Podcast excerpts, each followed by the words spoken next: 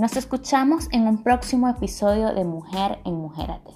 Puedes seguirme tanto en Twitter como en Instagram como Solimar Vargas con doble S al final, en LinkedIn encontrarme como Solimar Vargas y también en mi sitio web solivargascoaching.com. Suscríbete a mi podcast para que nos encontremos y nos escuchemos en un próximo episodio.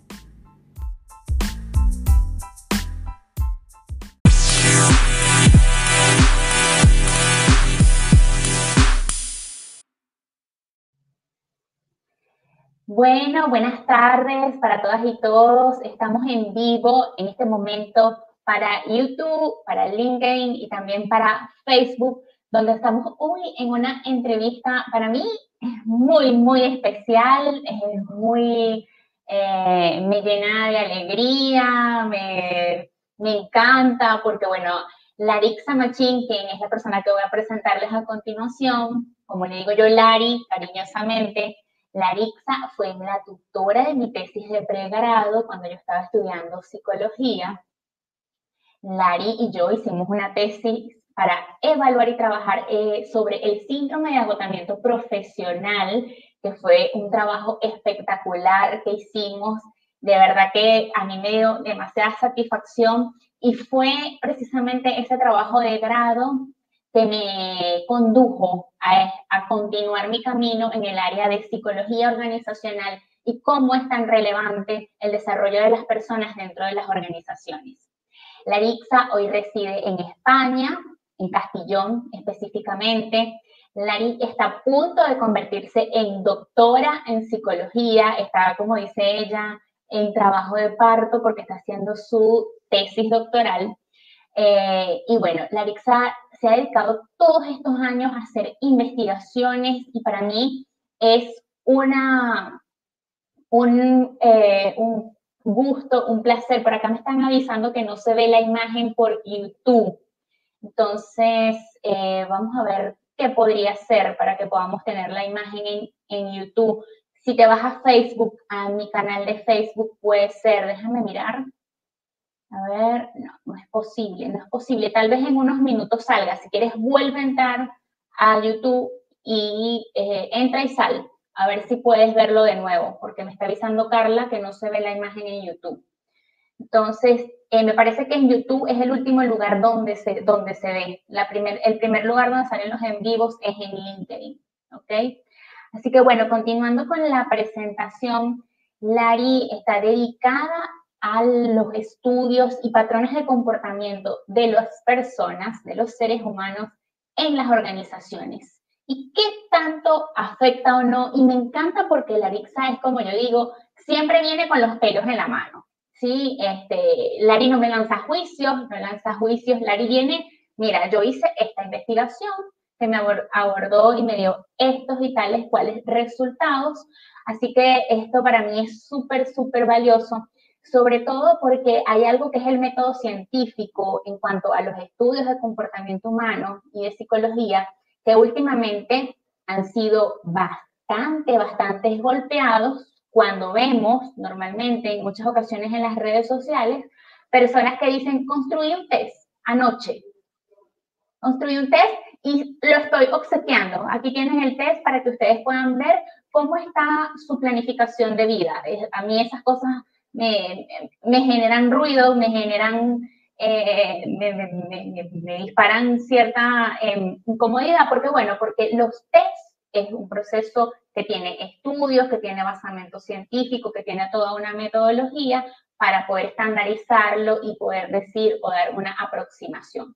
Y bueno, ¿quién mejor que Larixa, Larixa Machín, doctora en psicología, que ha hecho un montón de tesis, que ha sido tutora de tesis en diferentes ocasiones para que nos pueda hablar con propiedad del tema y hoy específicamente sobre sus estudios más recientes, que es de igualdad de género. Bueno, Lari, bienvenida, muchísimas gracias. Yo estoy feliz de conversar hoy contigo. Yo contigo, o sea, es divino reencontrarnos profesionalmente después de ese tránsito que tuvimos hace no sé cuántos años, porque no me quiero acordar de eso. Yo sé que tú estabas muy chiquita, muy jovencita, y recuerdo el proceso que hicimos con, y me acuerdo que era, ahora cuando dijiste que, está, que trabajamos sobre el burnout, me acuerdo que era que hospital y todo lo que significó eh, para ti recoger la información. Y creo que al final, pues tu tesis fue maravillosa porque además fue muy innovadora.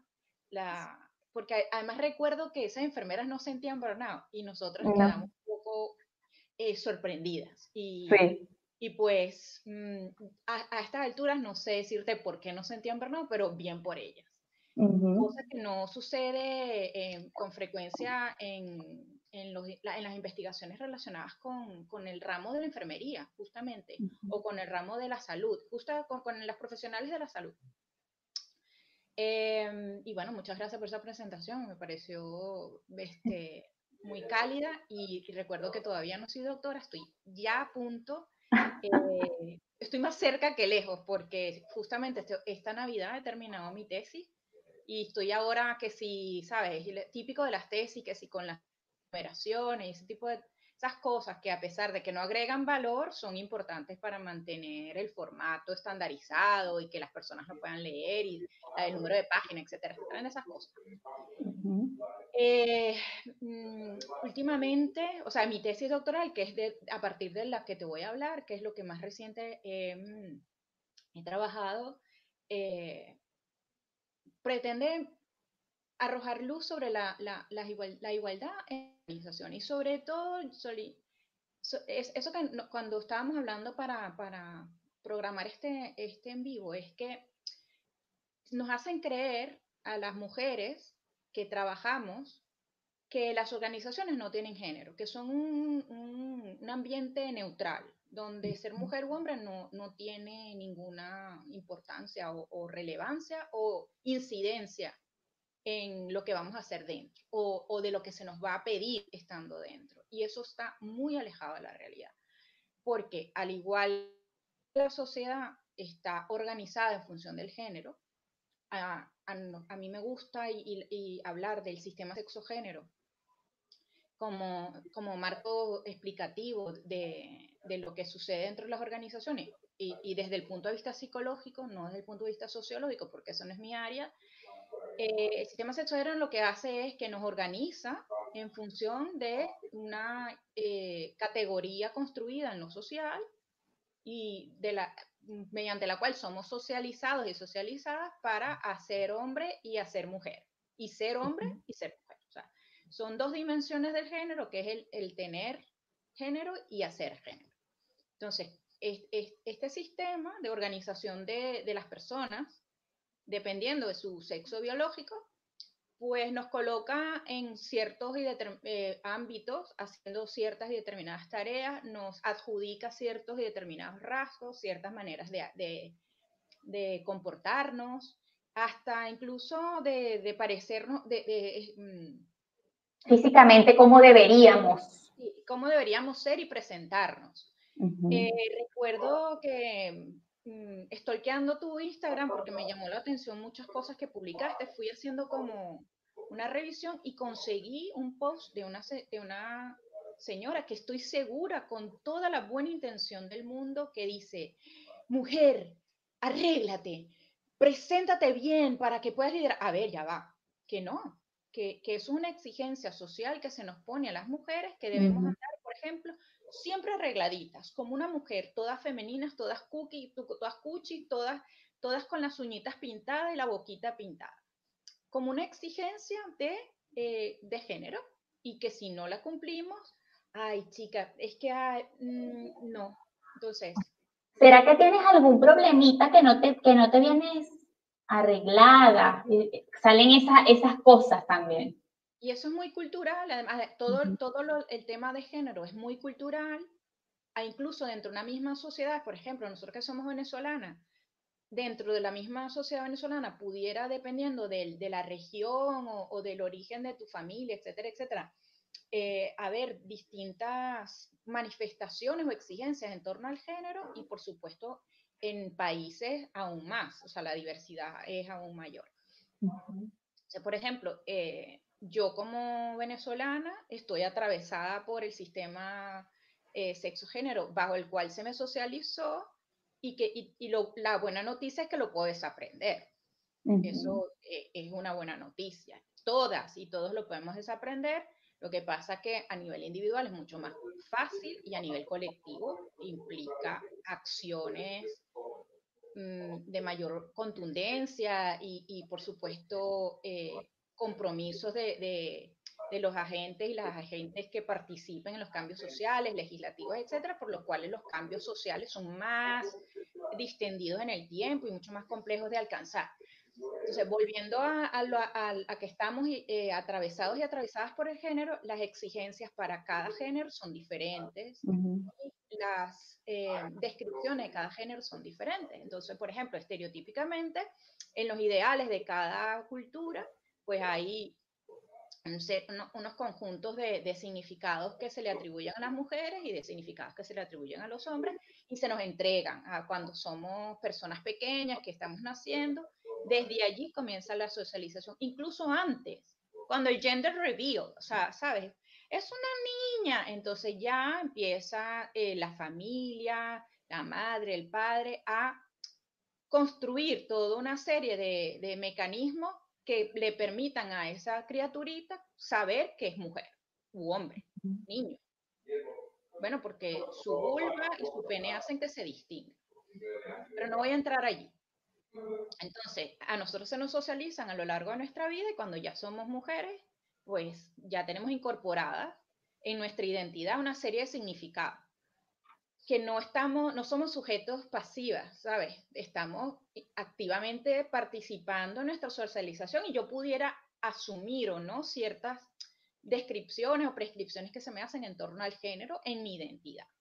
Por ejemplo, en lo particular, yo en Venezuela soy una mujer poco eh, estereotípica, porque me muestro, por ejemplo, soy una mujer con mucho carácter, soy muy decidida, tengo mucha fortaleza, eh, tanto mm, quizás persistencia y soy muy apasionada. Entonces, eso es lo que eh, eh, a, me, a, mí, por ejemplo, es que tú eres muy jodida. ¿Qué significa ser jodida? Adjetivo. O sea, a mí me han dicho otro adjetivo que no voy a repetir aquí, pero tiene que ver por allí. Entonces, incluso a mí me han dicho que yo así no voy a conseguir marido. Entonces, como si primero eh, soy incompleta y necesito un hombre ahí que me represente, que además eso también está en nuestro ideario y en nuestro vocabulario venezolano. Ay, es que ya lo que necesito es un hombre que la represente. Yo no necesito que me represente nadie, ni un hombre que yo lo represente. O sea, yo me represento yo. Pero si eso está en el significado cultural, imagínate tú la carga que significa para una mujer como yo o para mujeres como yo vivir en sociedades donde las mujeres tenemos que ser idealmente sumisas, eh, mm, muy entregadas y orientadas hacia la atención de los otros, incluyendo nuestras hijas. También nos previene con las orientaciones en cuanto al sexual, o sea, tienes que ser, entonces, cuando se habla de parejas, se habla de hombres-mujer, no, no, no, se admiten otro tipo de parejas, pero tampoco voy a entrar allí. Em, y bueno, a mí, me, por ejemplo, mira, mis uñas no están pintadas porque no me da la gana, pero en mi país, si yo quería ir a trabajar en una empresa, yo tenía que pintarme las uñas y alisarme el pelo, que lo tengo rizado, porque eso de no, el pelo rizado es como desordenado, entonces yo tenía que andar toda arregladita el arregladito estereotípico, o sea, el estereotipo venezolano que es el pelo liso. Con... El pelo liso, largo, negro, liso. Es el pelo largo, negro, liso, uñas de gel. muy maquillada. Muy maquillada, sí. Entonces, imagínate. Crecimos con eso, con ese estereotipo, sí. Y muchas niñas y adolescentes ahora tienen una distorsión con respecto a su imagen personal porque mm, no todas tenemos el pelo liso. Bueno, porque venimos, somos una, una, una nación mestiza completamente. Y bueno, hay todo un repertorio de, pelos, de pieles, de ojos, mm, de tamaños de, senos, de, tamaños de, de caderas, entonces entrar en un estereotipo significa una carga en lo físico y también eh, para ajustarte a la realidad y que constantemente te estén haciendo la verificación. Ay, no vino con las uñas pintadas, tienes que maquillarte, tienes que pintarte las uñas. Entonces, para pertenecer, tienes que eh, obedecer a unos estereotipos. ¿Qué pasa en las organizaciones? Que esto es igual, con la diferencia de que en las organizaciones eh, el trabajo se organiza en torno a los significados masculinos porque son los hombres los que tienen el permiso social de salir a trabajar. Porque nosotras las mujeres pues nos tenemos que quedar en casa con nuestros roles de cuidado, tanto de nuestra casa como de nuestra familia. Entonces una vez que nosotras deseamos salirnos de ese ámbito doméstico, no podemos olvidarnos de esa malética porque nuestro dominio es ese. Entonces, cuando aspiramos, por ejemplo, a entrar al mundo masculino, se nos, no se nos permite abandonar la, cajita esa de, los cuidados. Y nosotros tampoco la dejamos, porque es a través de, esa significación que nosotras construimos nuestra identidad. ¿Quién no tuvo una muñeca cuando estaba pequeñita para cuidarla? Claro quien no desea o, el deseo materno como realización de la mujer. Entonces, todas aquellas que no quieran ser madres son como unas mutantes, ¿sabes? Y además sienten el peso social de, ¿y por qué tú no quieres tener hijos? Porque no me da la gana, pues. Y un hombre lo puede decidir, pero también a los hombres se les piden cosas, ¿no? Pero ahora no voy a hablar de ellos, voy a hablar de nosotros. Entonces, vale, entramos a las organizaciones con unos criterios masculinos, porque como ellos hicieron las organizaciones, usualmente, es más, no lo digo yo, o sea, las estadísticas dicen que solo un 30% a nivel mundial, con algunos mm, promedios más altos que otros, eh, de las mujeres están, o sea, eh, perdón, un 32 o, 30% de, de los puestos de alta dirección, todos sumados a nivel público y privado, son ocupadas por mujeres, 30%. El resto lo ocupan los hombres. Y a medida que te vas em, migrando por, o sea, por los sectores, por ejemplo, en el sector industrial, la, mm, proporción es mucho más alta de, hombres. Y cuando te vas a sectores de servicio donde están los cuidados, pues la proporción de mujeres es más alta, pero siempre menor que la de los hombres. No es que claro de mujer y no, no.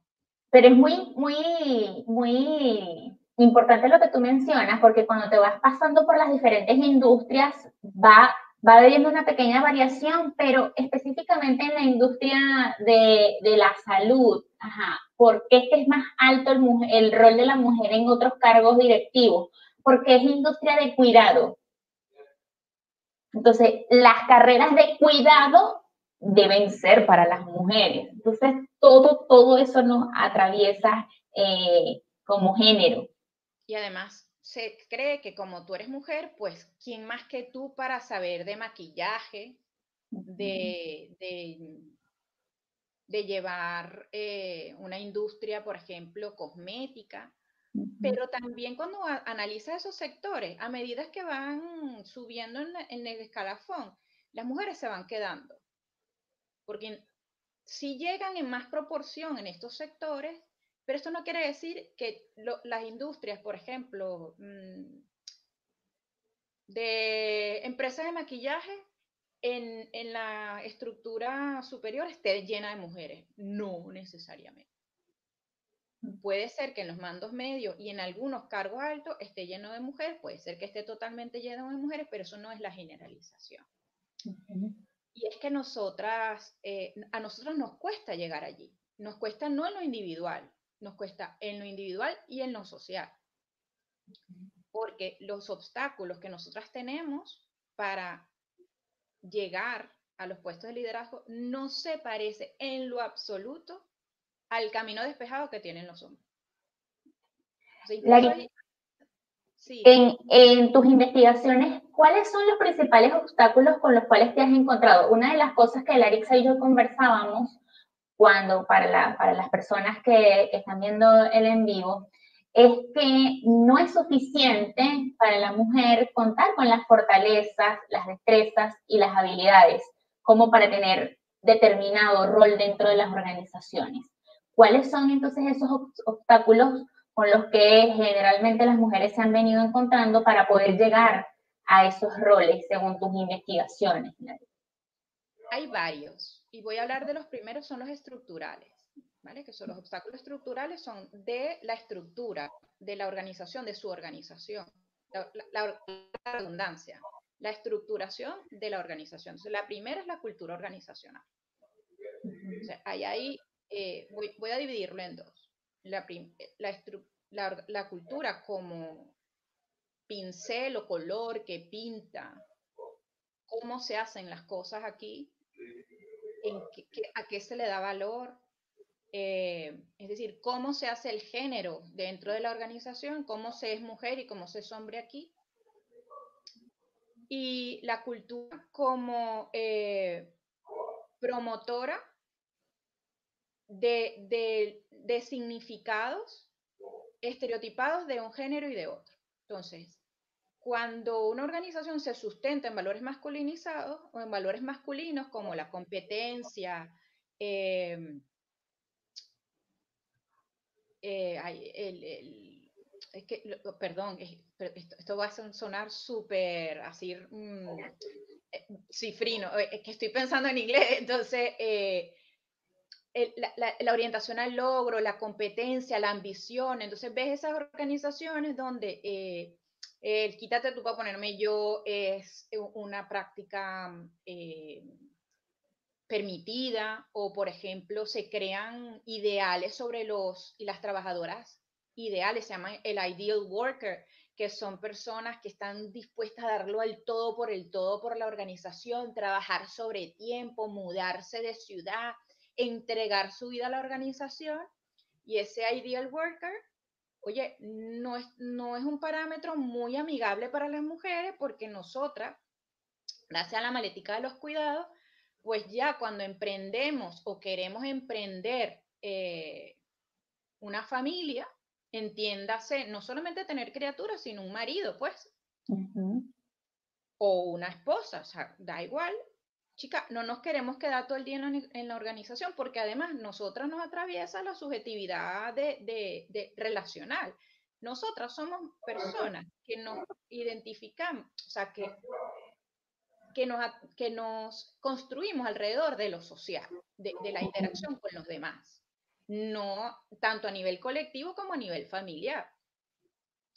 Por eso es que nosotros valoramos mucho las relaciones interpersonales. No es que los hombres no lo hagan, sino que su identificación masculina no está en sus relaciones, sino en lo que hace, en, en los productos de, de él, de eso, sí. Nosotras no, nos identificamos más con las relaciones que tenemos. Lo, lo bien que me llevo con mi mamá, con mi papá, con mi hijo, con mi hermana, con mis amigas, allí donde ponemos nuestra, nuestra identidad. Entonces, si yo, si yo para surgir, no, ni siquiera para liderar, para salir de este puesto de, a nivel operativo tengo que quedarme a las 8 de la noche y trabajar de lunes a sábado e incluso estar en la disposición de salir de la ciudad e irme a otra locación, distanciándome de las personas que son importantes para mí, chica, mira, yo no creo que yo vaya a estar en disposición de hacer eso. Entonces ahí está una, un, un elemento estructural y un elemento subjetivo mío como mujer, ¿no? como hay unas mujeres que dicen, ¿dónde es que es que me tengo que voy para allá? Pero si yo estoy atravesada más por lo relacional que por, lo, por la orientación al logro, eso me puede echar para atrás. La idea es que las organizaciones no echen para atrás a nadie, sino que haya una libertad de o sea, una posibilidad que todas y todos tengamos las mismas oportunidades para llegar donde queramos llegar. Entonces, vuelvo al tema entonces de los estereotipos que, se, que se mm, perpetúan en las organizaciones y los estereotipos de género, que es que las mujeres no estamos diseñadas para mandar, porque somos muy emocionales. Bueno, que no, eh, también... Eh, es que tiene problemas en su casa, también aparecen. Es que ella tiene problemas en su casa. no somos firmes, ¿sabes? No somos capaces de imponer autoridad, pero cuando lo hacemos, somos unas perras desgraciadas. Sí, qué jodida. Ella es muy jodida. O amaneció con la regla. Entonces, a, un hombre, un hombre no amanece con la regla, ni se lo, pero aclaro, este, ni se lo cogieron mala noche. Ajá. ¿Sí? Entonces, esas son expresiones que tú y yo hemos escuchado, quizás no por nosotras, pero de otras mujeres. Pero de otras, sí. Entonces, un tipo que, pone autoridad, que dice lo que hay que hacer, oye, es tremendo, tremendo líder, es muy decidido. Pero si nosotras hacemos eso, se nos castiga. Entonces, por un lado, entonces, es la, regla de nosotros, o sea, no la regla de menstruación, sino el, parámetro para que nos mide, es muy complejo, porque como que si se movieran los centímetros, ¿no? Para ser líder, no, mi amor, tú para ser líder no sirves porque tú sabes que tú eres muy blanditica, a ti te, te importa mucho la gente y tal, y así no se puede, a la gente hay que darle mano dura. Entonces, cuando tú pones mano dura, tremenda desgraciada, mira cómo es ah, esa tiene, o sea, un problema existe, bicha esa, muy jodida. Muy jodida. Esa, esa, ese es el juicio. Ese juicio particularmente a mí me lo han dicho, me lo han tirado muchas veces. Ella es muy, eres muy jodida. Te vas a quedar sola. Mal carácter tiene ella. Entonces, un tipo, como sea que se comporte en una organización, él va a llegar siempre a ser líder. No importa. Hablo de el, tipo X. O sea, no hablo de uno en particular, José Miguel Suárez, no, no hablo de él. Hablo de cual, un, un individuo general, sea como sea su manera de comportarse, siempre y cuando juegue bien, toque las teclas, y eso es otra cosa que no hacemos las mujeres, mm, llega siendo un perro sucio, metedor de cizaña y tal, que si eso en la organización se, se, promueve, él llegará ahí.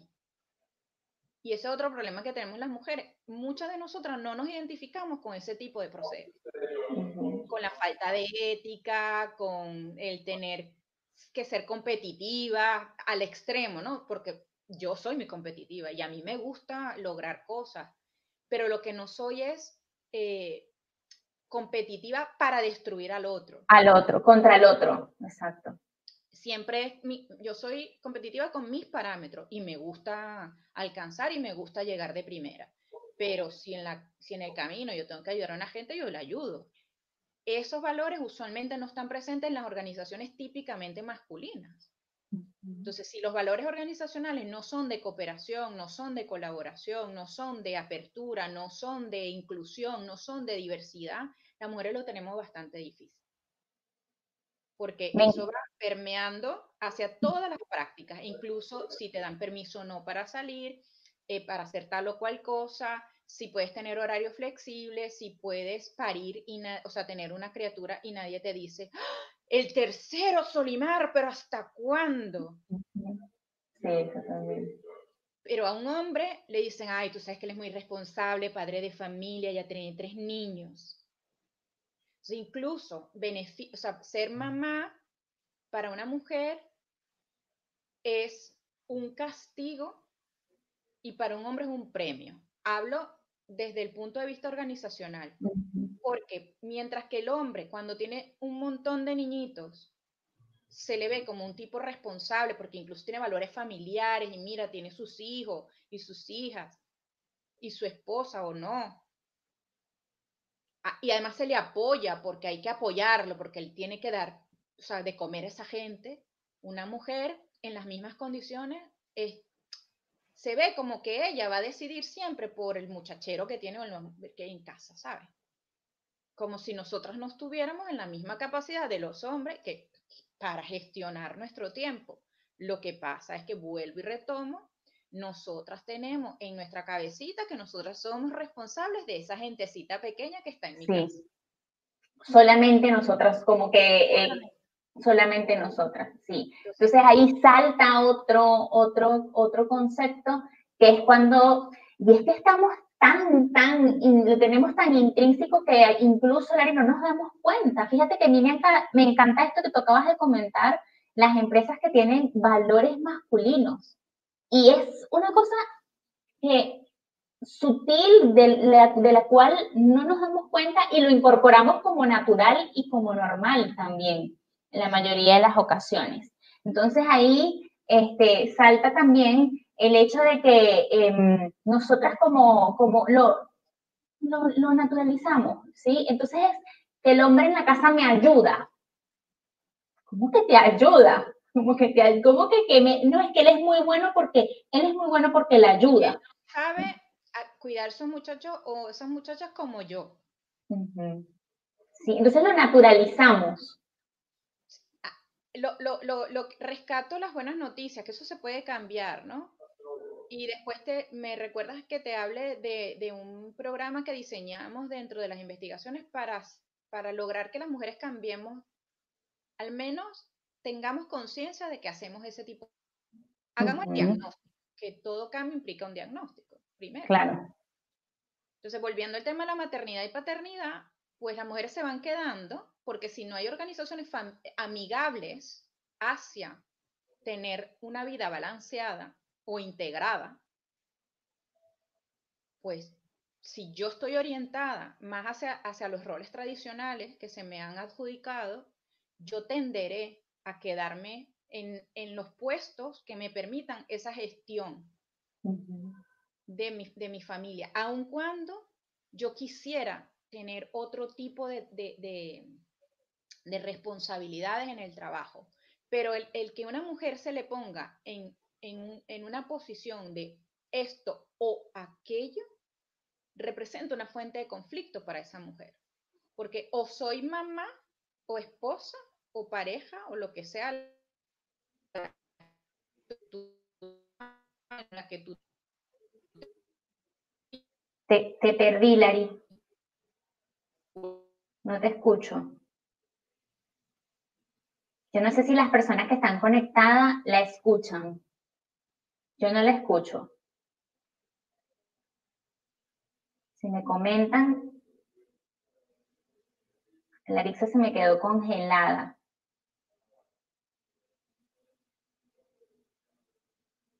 A ver. La Alexa se me quedó congelada acá en el en vivo. No se escucha me dice Yuri.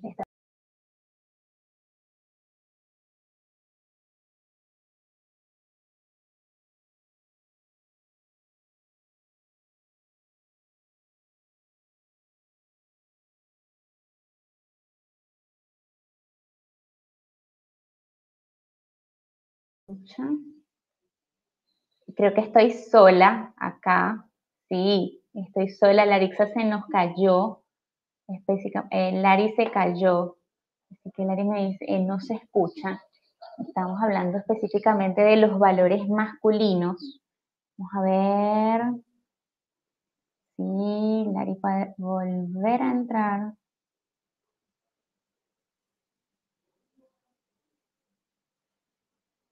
Se nos cayó Larixa.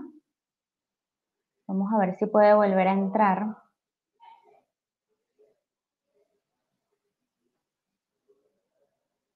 Vamos a ver, vamos a ver.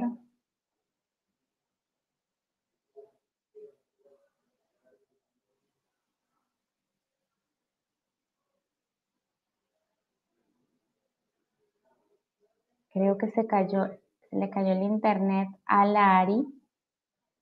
Vamos a ver si podemos retomar. Ahí está. Aquí está.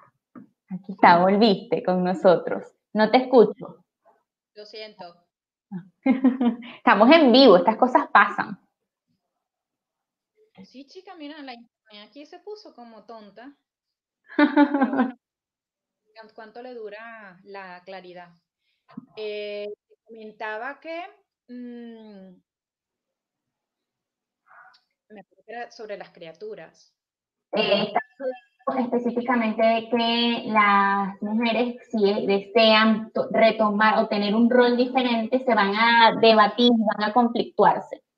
Sí, entonces eso representa eh, una fuente de malestar para esas mujeres, a pesar de que puede ser que no se den cuenta, ¿sabes? Eh, no es algo que, eh, que, sea algo consciente, o sí.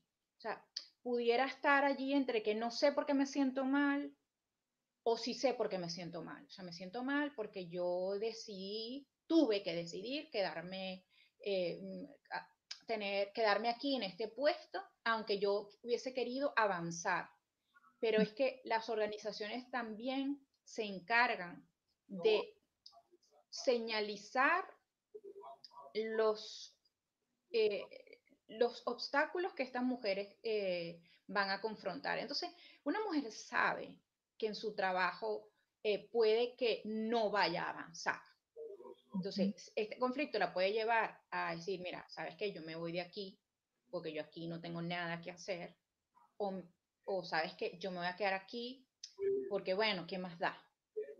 Yo quiero tener a Ricardito bien cuidado y a su papá también, y bueno, yo gano buen salario y tal, y, me quedo. Sin embargo, si esa mujer tiene ciertas aspiraciones de seguir avanzando, se queda con ese malestar. Por, bueno, por tener que ejercer un rol u otro. En cambio, a los hombres este conflicto no se les presenta. Siempre ellos tienen alguien que le cuida a la familia. O sea, los tipos van a trabajar y ya está. Ahora, estoy hablando del estereotipo, porque mm. la, idea es que empecemos a transitar hacia, o sea, los hombres empiecen a transitar hacia el rol del cuidado con la misma comodidad donde transitan hacia los roles de agencia y de logro y tal, de provisión de la, del pan. Y que nosotras nos sintamos también cómodas en transitar hacia el rol de la producción y de trabajar y que eso no importe si yo no cuido como una buena madre a mis criaturas. Lari, hay que ser buenas madres, no se puede ser cualquier mamá. No ser madre, no, no se puede ser madre, solamente hay que ser buena madre. Buena madre. Concepto cultural, no sé de quién, pero los conceptos de todo el mundo tienen que, tienes que ejercerlos dentro de ese rol. Como buena madre, todo lo que todos piensen de lo que es ser una buena madre, eso es lo que tú tienes que hacer. Imagínate todo lo que eso genera. Entonces, volviendo a, los, a las barreras estructurales, está el tipo de liderazgo que ejerce esta mujer. Vamos a suponer que yo lo logré. Mira, no sé cómo, pero lo logré. Bueno, fui haciendo alianzas con mis compañeros, con mis compañeras, fui eh, demostrando eh, eso lo hablaremos después, de lo que soy capaz y lo logré. Entonces, cuando yo logro eh, entrar en un puesto de liderazgo, a las mujeres tienen un doble rasero, es decir, un doble estándar. Lo que te conté anteriormente, eh, no podemos ser unas biches o, unas mm, blandengues. Tenemos que ser como una combinación allí eh, casi alquímica, de una combinación de tiernita, suave, dura, mm, em, firme pero suave, amigable pero, eh, pero disciplinaria, etc. Entonces, las mujeres lo saben, esa es parte de, de, de los resultados de nuestras investigaciones, que las mujeres lo saben y han encontrado un nicho que además ahora está muy de moda, que es el liderazgo transformacional. el liderazgo transformacional mm, requiere que eh, la persona que lo ejerza haga cosas de mujer y cosas de hombre. Es decir, que se oriente hacia las personas que, que, son seguidoras, que se eh, velen por las necesidades de crecimiento y desarrollo profesional de estas personas, que les pongan eh, objetivos personalizados, que se fomente unas relaciones de equipo y una moral alta entre las personas del equipo y por otro lado establecer objetivos a largo plazo, eh, supervisar que las cosas, eh, que, las acciones se realicen orientadas hacia, hacia estos objetivos y hacia esas metas.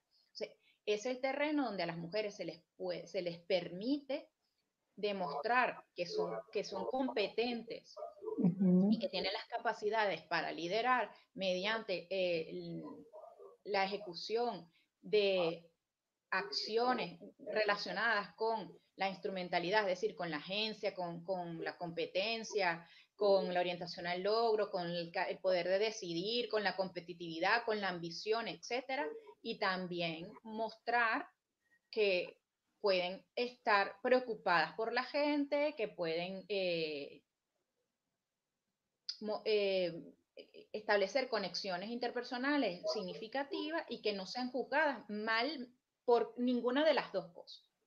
en este liderazgo hay la oportunidad de avanzar en la estructura organizacional y este liderazgo se ha demostrado que tiene una alta relación positiva con el desempeño individual, con la satisfacción con el trabajo, con la poca rotación de personal, con desempeños organizacionales eh, altos, con la buena ciudadanía, con el engagement y con el burnout. O sea, es una maravilla. Este y otros estilos muy parecidos, ¿no? Porque, bueno, en los liderazgos carismáticos eh, esto, eh, ahora se habla de auténticos, liderazgo, hay unos basados en el coaching, incluso liderazgo compasivo, pero este tipo de liderazgo combina la orientación con las personas, orientación a la tarea, maravilloso, alquímicamente, ¿no? Bueno, alquímicamente no, hay toda un repertorio que, que los y las líderes tengan que, ejecutar, pero bueno, cada quien adapta su estilo, o sea, pinta de su color este, este tipo de, de acciones. Eh, y sin embargo, eh, cuando estas líderes están en estos, en estos puestos, a ellas se les valora siempre con unos criterios más altos que los hombres.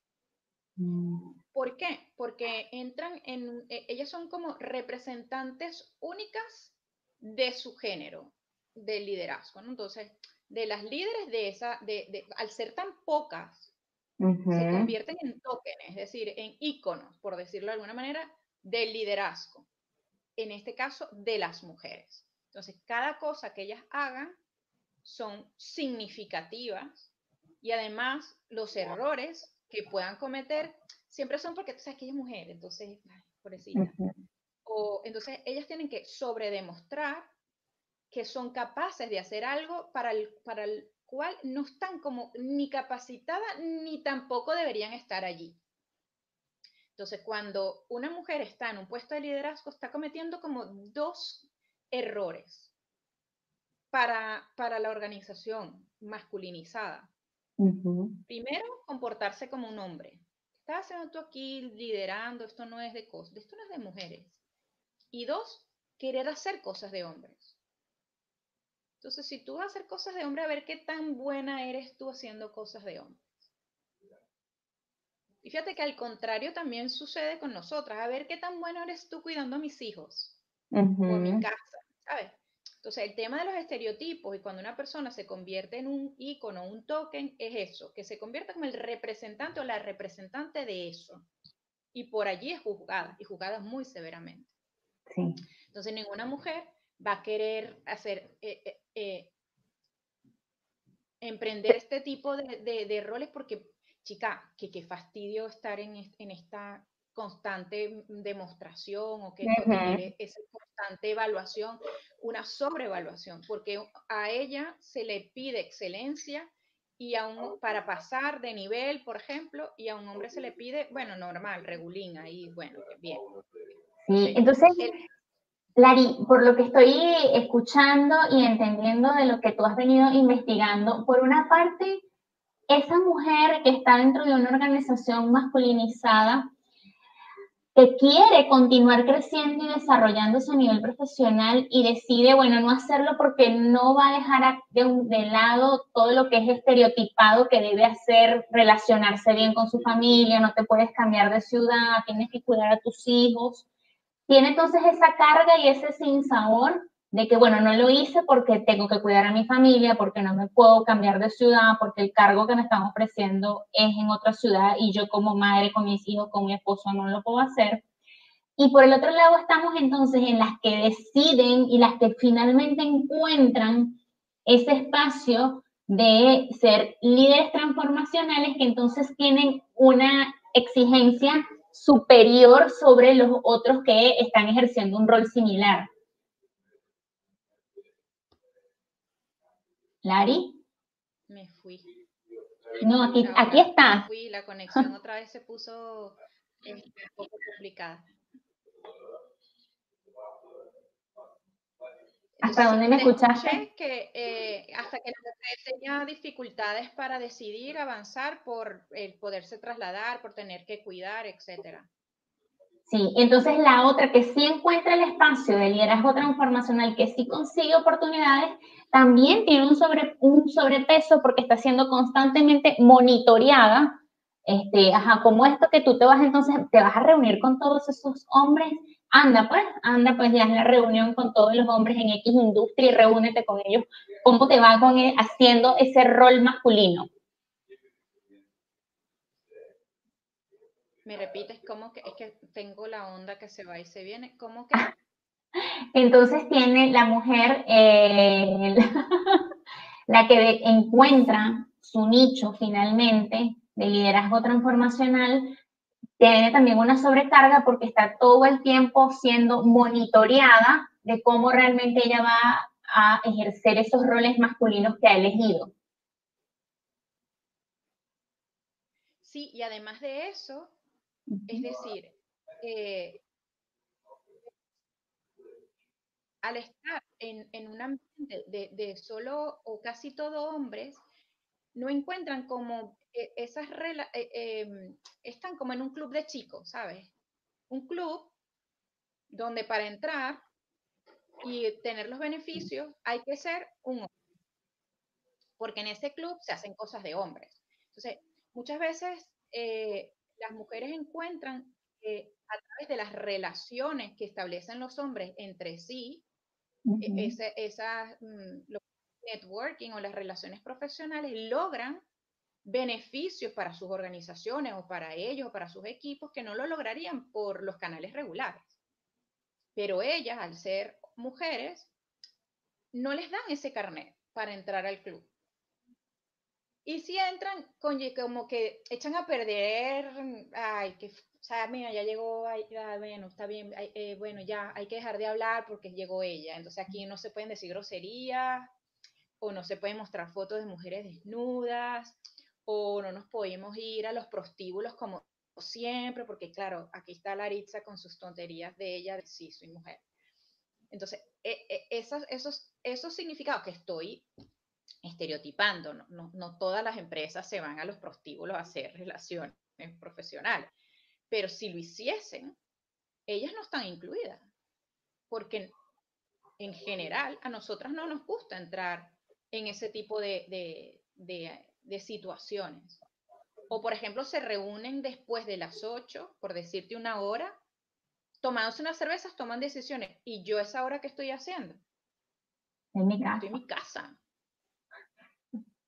Entonces, a ver, entonces quizás llegas mañana a tu trabajo y dices, ¿cómo que cerramos el trato con la empresa tal? Sí, se cerró anoche, pero ya va, si yo me fui de aquí y no habíamos negociado nada, ¿Cómo es que hoy a las 8 de la mañana el trato está cerrado? Ah, no, es que yo me fui con Roberto y Pedro, siendo yo Estefano, y negocio, tomándonos una cerveza, el trato.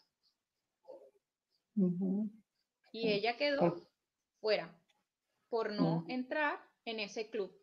Porque además no lo hacen de manera consciente, es decir, vamos a hablar por fuera porque, por, porque ella es mala o, ella es X, sino que como no se parece a nosotros, pues no entra. Entonces, ¿qué han hecho las mujeres? Que quiero hablar de eso. Parecerse los tipos. Mira, yo voy a ir donde tenga que ir. O sea, ahí es donde ellas tiran mano, o sea, eh, echan mano de sus recursos personales. Yo, ¿qué es lo que tengo que hacer? Parecerme un hombre. Pues yo me parezco. Hacer cosas, o sea, me voy y lo hago. Es decir, ¿qué tengo que hacer? Eh, pararme enfrente de la planta y pegar cuatro gritos, voy y lo pego. Ah, que tú eres tremenda perra. Sí soy. ¿sabes?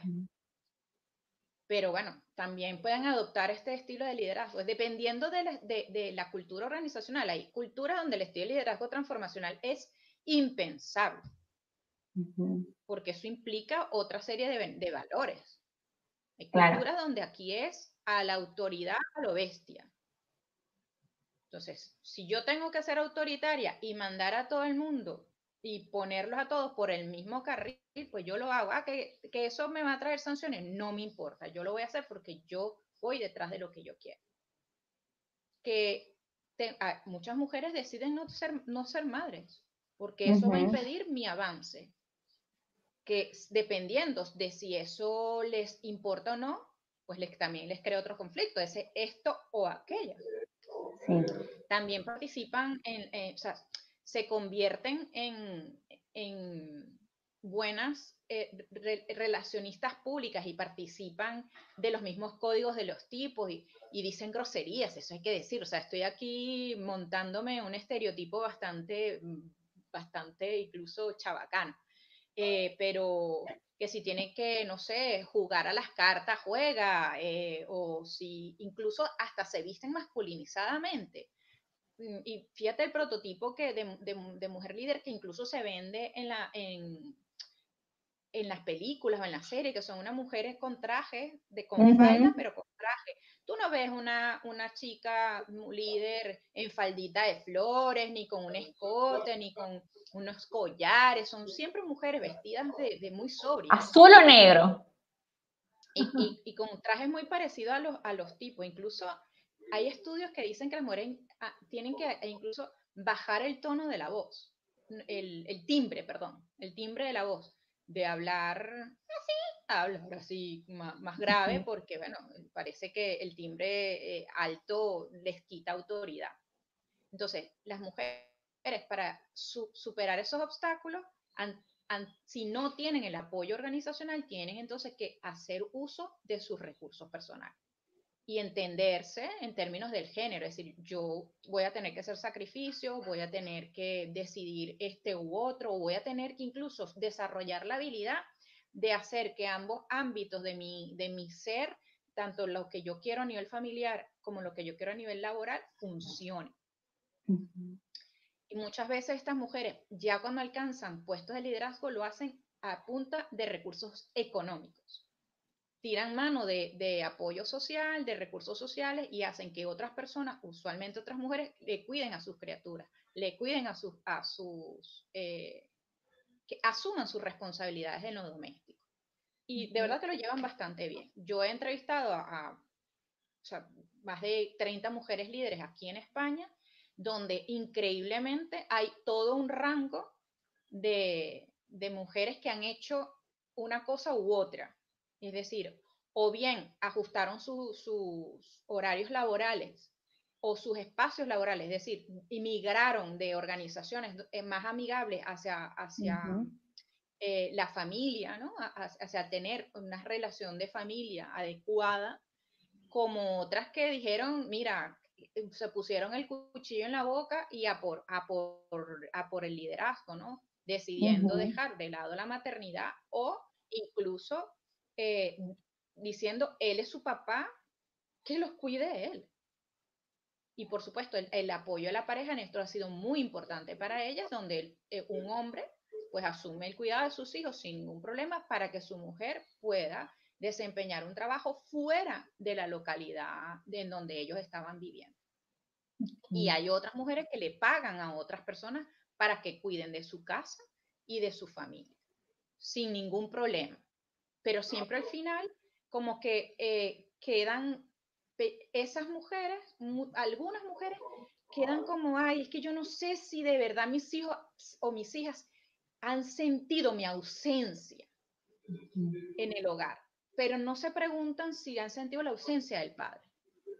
Eso todavía, entonces hay mujeres tradicionales, mujeres que estamos en transición y mujeres que han innovado con los roles de género, dejándole eh, su responsabilidad supuestamente eh, de mujer a otra persona, sea mujer u hombre, y no les queda ningún tipo de conflicto, no les crea eso ningún tipo. No les crea conflicto.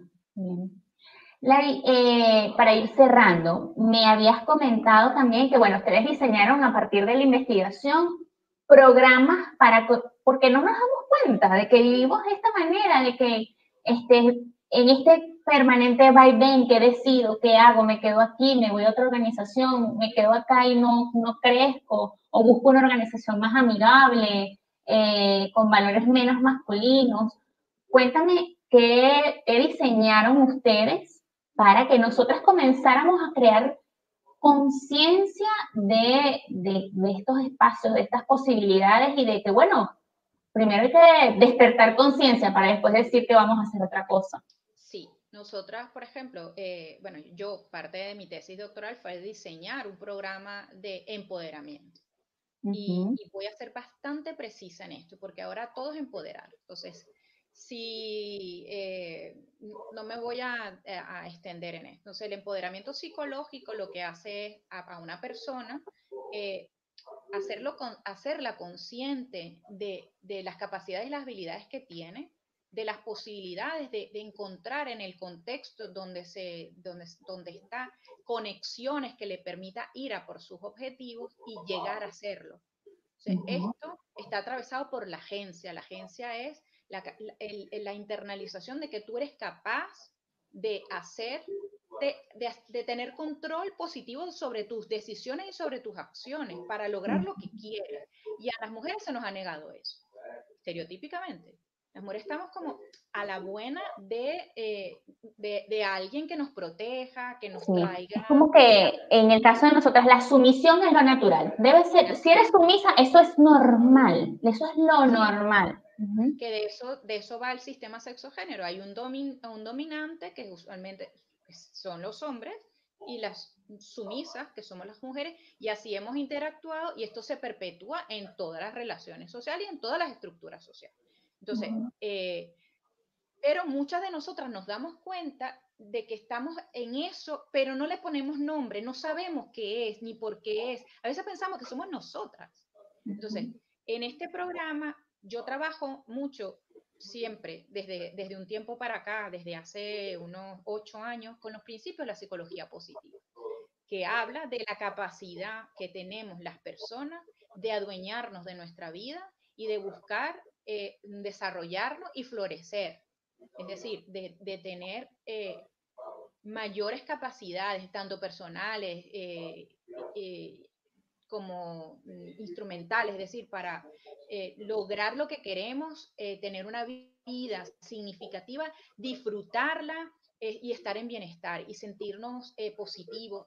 Ojo, no positivo es que todo el tiempo estoy feliz, porque ahora también hay como esa venta de otro, feliz todo, no, no, no, sino que pudieras eh, encontrarte en, bienestar aún cuando te han ido mal las cosas, porque al final el balance que tú haces es positivo. Es decir, bueno, si a mí me echaron del trabajo, pero aproveché esa situación para crecer, en el sentido que por fin, como me echaron, busqué trasladarme a otra ciudad y realmente encontrar un trabajo que siempre había deseado, pero como estaba anclado a este, no lo había hecho. Entonces, es lo que llamamos resiliencia, es decir, adaptarte a las circunstancias y crecer y desarrollar. Entonces, eso es lo que busca la psicología positiva.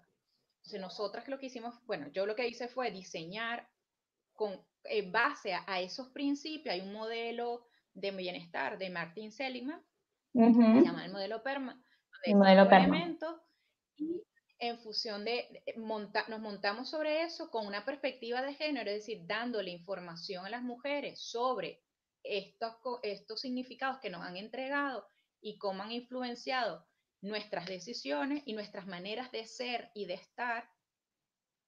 Y, y a través de eh, actividades prácticas en un dispositivo grupal, porque como nosotras eh, todavía eh, nos construye la identidad, lo, relacional, en esas relaciones con mujeres solamente se construyen aprendizajes y también se observan otras realidades compartidas de manera tal que se, se, gesta un, un, ambiente de apoyo mutuo donde crecer juntas. Y eso también empodera a las mujeres y les brinda bienestar, ¿no?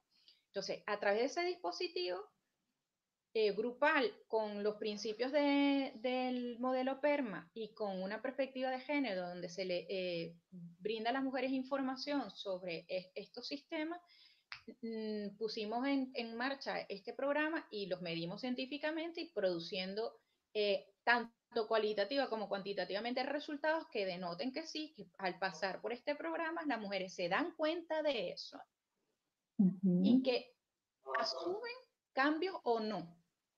Porque también es válido no asumirlo. Es decir, bueno, ay, sí es verdad. Yo me he comportado así, pero todavía no estoy preparada para cambiar y en esto sí. Porque pareciera que lo que estamos buscando desde el feminismo es que todas nos volvamos una uniformes. No, el feminismo lo que busca es que nos demos cuenta de nuestra realidad y que tomamos decisiones desde la conciencia, no desde la imposición. Es decir, que si yo quiero ser madre, lo soy porque quiero, no porque a través de ser madre me realizo como mujer. Si no quiero ser madre, es porque quiero, pero no por evitar eh, tener eh, mm, beneficios en mi trabajo. Si quiero eh, cuidar de mi casa, como si no la quiero cuidar, como si me quiero pintar las uñas, como que si no, ¿sabes? Que que no sea una imposición y al final que podamos ser, tener los mismos derechos que los hombres, no en detrimento de los hombres, no eh, eh, volviéndonos en contra de los hombres, sino que, oye, que si yo soy mujer, oye, chicos, que yo quiero tener la misma oportunidad que tú, nada más. Y que me paguen igual que tú, que yo pueda aspirar a cualquier trabajo y que tú como hombre también. Porque también los hombres a veces evitan trabajar en ciertos sectores porque son de mujeres. Ajá, sí. O no tomo, mira, yo en algún momento, no, no, no, no tomo esa carrera porque es que esa carrera son puras mujeres. Van a pensar que yo soy gay. Si yo estudio, no sé si estudio psicología. Yo escuché muchísimas veces eso en Venezuela. Ay, a mí me gustaba psicología, pero es que yo no estudié psicología porque soy puras mujeres. Y si yo estudio psicología, van a pensar que es que yo soy gay. Eh, contaduría, ay no, yo quería estudiar contaduría, ay no, pero mejor como que no estudio contaduría porque es que van a pensar que yo soy gay, soy puras mujeres. Entonces, es impresionante y lo que buscamos es esa igualdad. Y qué importante lo que tú dices que es que el darse cuenta y que en este programa puedan decidir si hacer cambios o no. Me gusta mucho eso que estás comentando, Lari, porque eh, yo tengo el programa Mujer en Mujerate, que este, hice más o menos cuatro ciclos del programa el año pasado.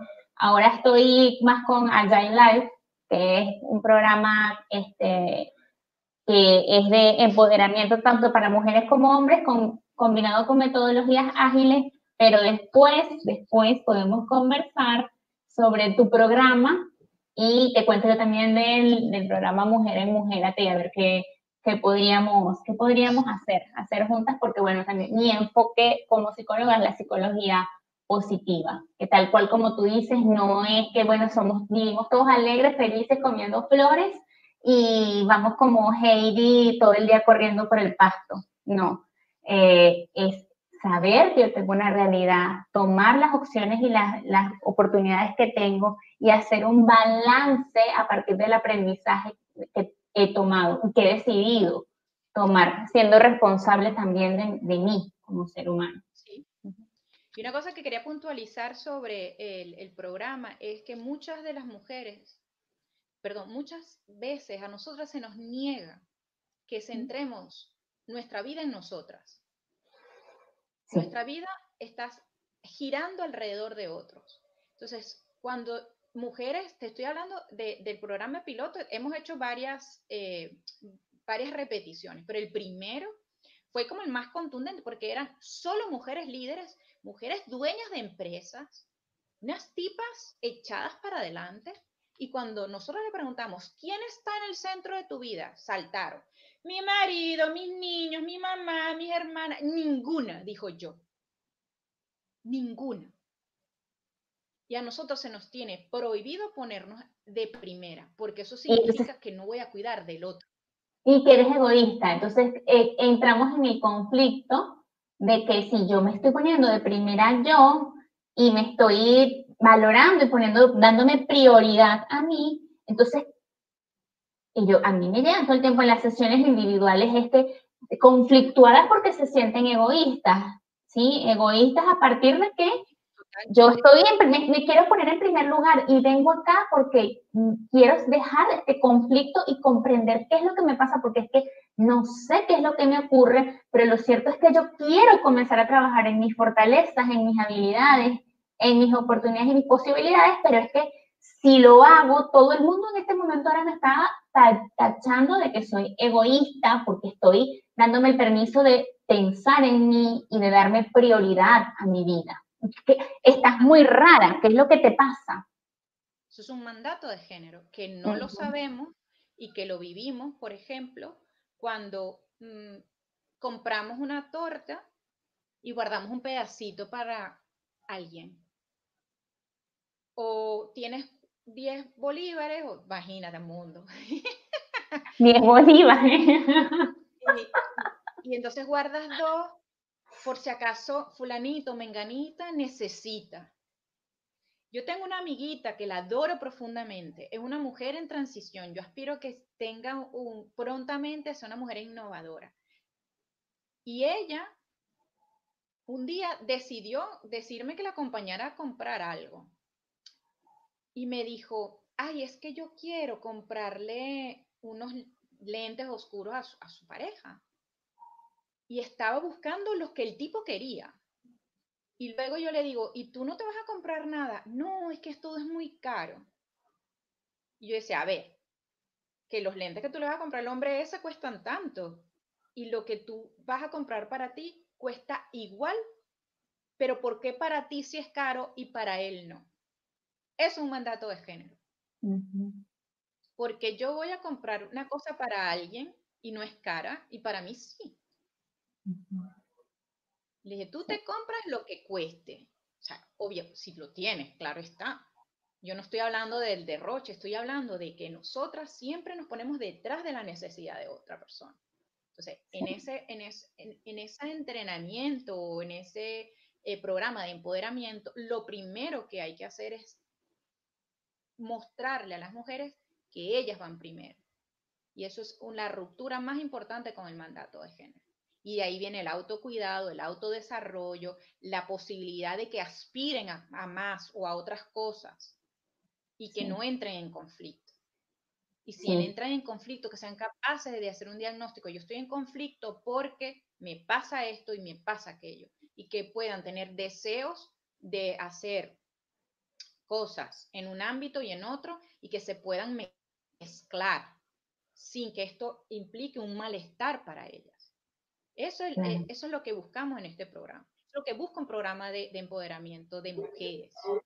No es el clásico desarrolla tus capacidades de negociación, vamos a hacer tu resiliencia. Muy bien, sí, está bien. sí, pero ¿cómo llego allá? ¿Cómo llego hasta allá?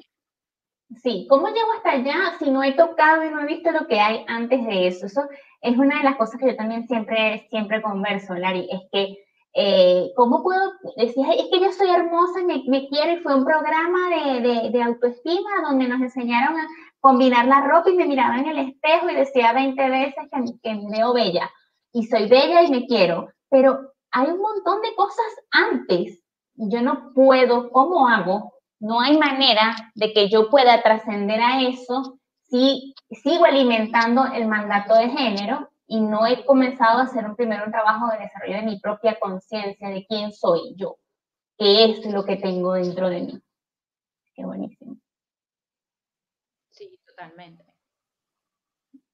Bueno, bueno, Lari, tenemos más, tenemos mucho más para seguir conversando en una, en una próxima oportunidad. Los resultados de, de, los recursos de las, de las mujeres cómo los usan, etcétera, etcétera. Pero bueno, eso será tema de otra conversación. Sí, sí, por supuesto que sí. Vamos a seguir, vamos a seguir. Después vamos a hacer otro en vivo porque eh, quiero que después nos compartas. Esto, la historia continuará.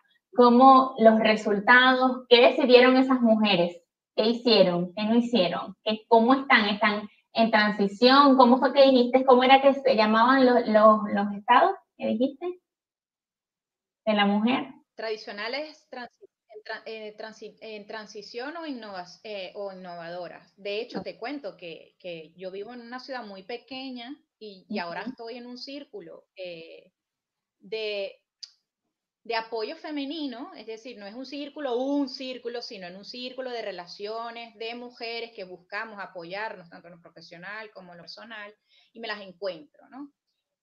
Y es para mí, como investigadora, que vengo del mundo cuantitativo, me da muchísima satisfacción que una, cinco, tres, las que sean, me digan, ¿sabes qué? Gracias a mi participación en ese programa, a mí me cambió la vida. Eso para mí es el mejor resultado que cualquier ANOVA, MANOVA, prueba T, mm, modelo estructural me pueda, me pueda dar. O sea, el, el que una mujer se dé cuenta y que decida cambiar es poderosísimo. También un hombre, pero yo ahora estoy trabajando con mujeres, porque además a mí me parece un poco contradictorio empoderar a los hombres. Ellos ya tienen el poder, nosotras no. Entonces, el programa de empoderamiento de hombres, yo podía hablar de un programa de reeducación de hombres, de, de mm, em, sí, de reeducación pero de empoderamiento me, me, chirría en el oído. Pero bueno, habría que, ver desde dónde se está haciendo y qué se llama empoderamiento, cuál es la definición de empoderamiento. Pero para, para, desde donde nosotros trabajamos, los hombres no necesitan empoderarse, ya están empoderados. Eh, sistémicamente. Ahora que en lo personal necesitan desarrollar sus capacidades y sus habilidades, ahí sí. Pero empoderamiento así como para transformar el mundo, eh, no. Buenísimo, Lari. Bueno, me encantó esta conversación. Muchísimas gracias a todas las personas que se mantuvieron conectadas durante esta hora y diez minutos de en vivo que tuvimos. Va a quedar disponible en YouTube, en LinkedIn y en Facebook para las personas que después lo quieran ver, revisar, chequear, quienes llegaron más tarde y verlo completo. Muchísimas gracias a todos por haberse conectado y bueno, Ailari, muchísimas gracias a ti por esta conversación y sobre todo por tus valiosos aportes científicos, que eso para mí es lo más, más importante, tus aportes científicos y basados en tus investigaciones y en tu trabajo de campo con mujeres en estos roles. Y que eso, em, como dije al principio, viniste a hablar con los pelos en la mano, no con ideas eh, en el aire. Así que muchas gracias, Lari.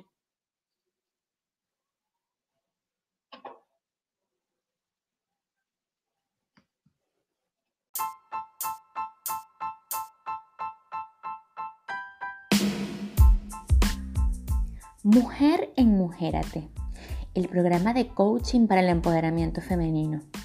Mi nombre es Solimar Vargas. Soy una mujer apasionada y creyente de la igualdad, la responsabilidad y de que el compromiso inicia primero con el amor propio. Me gusta generar puentes de conexión para mostrar posibilidades y oportunidades a otras mujeres. Y hoy como mujer inmigrante, que no le he tenido fácil para reinventarme en un nuevo país, he decidido usar mis habilidades como coach, psicóloga y programadora neurolingüística para abrir espacio para otras mujeres y desde allí plantarnos con firmeza, amor y responsabilidad interior y desde la reconexión con nuestra autovaloración poder ver nuevas opciones. Bienvenidas todas a Mujer en Mujerate, el programa de coaching para el empoderamiento femenino.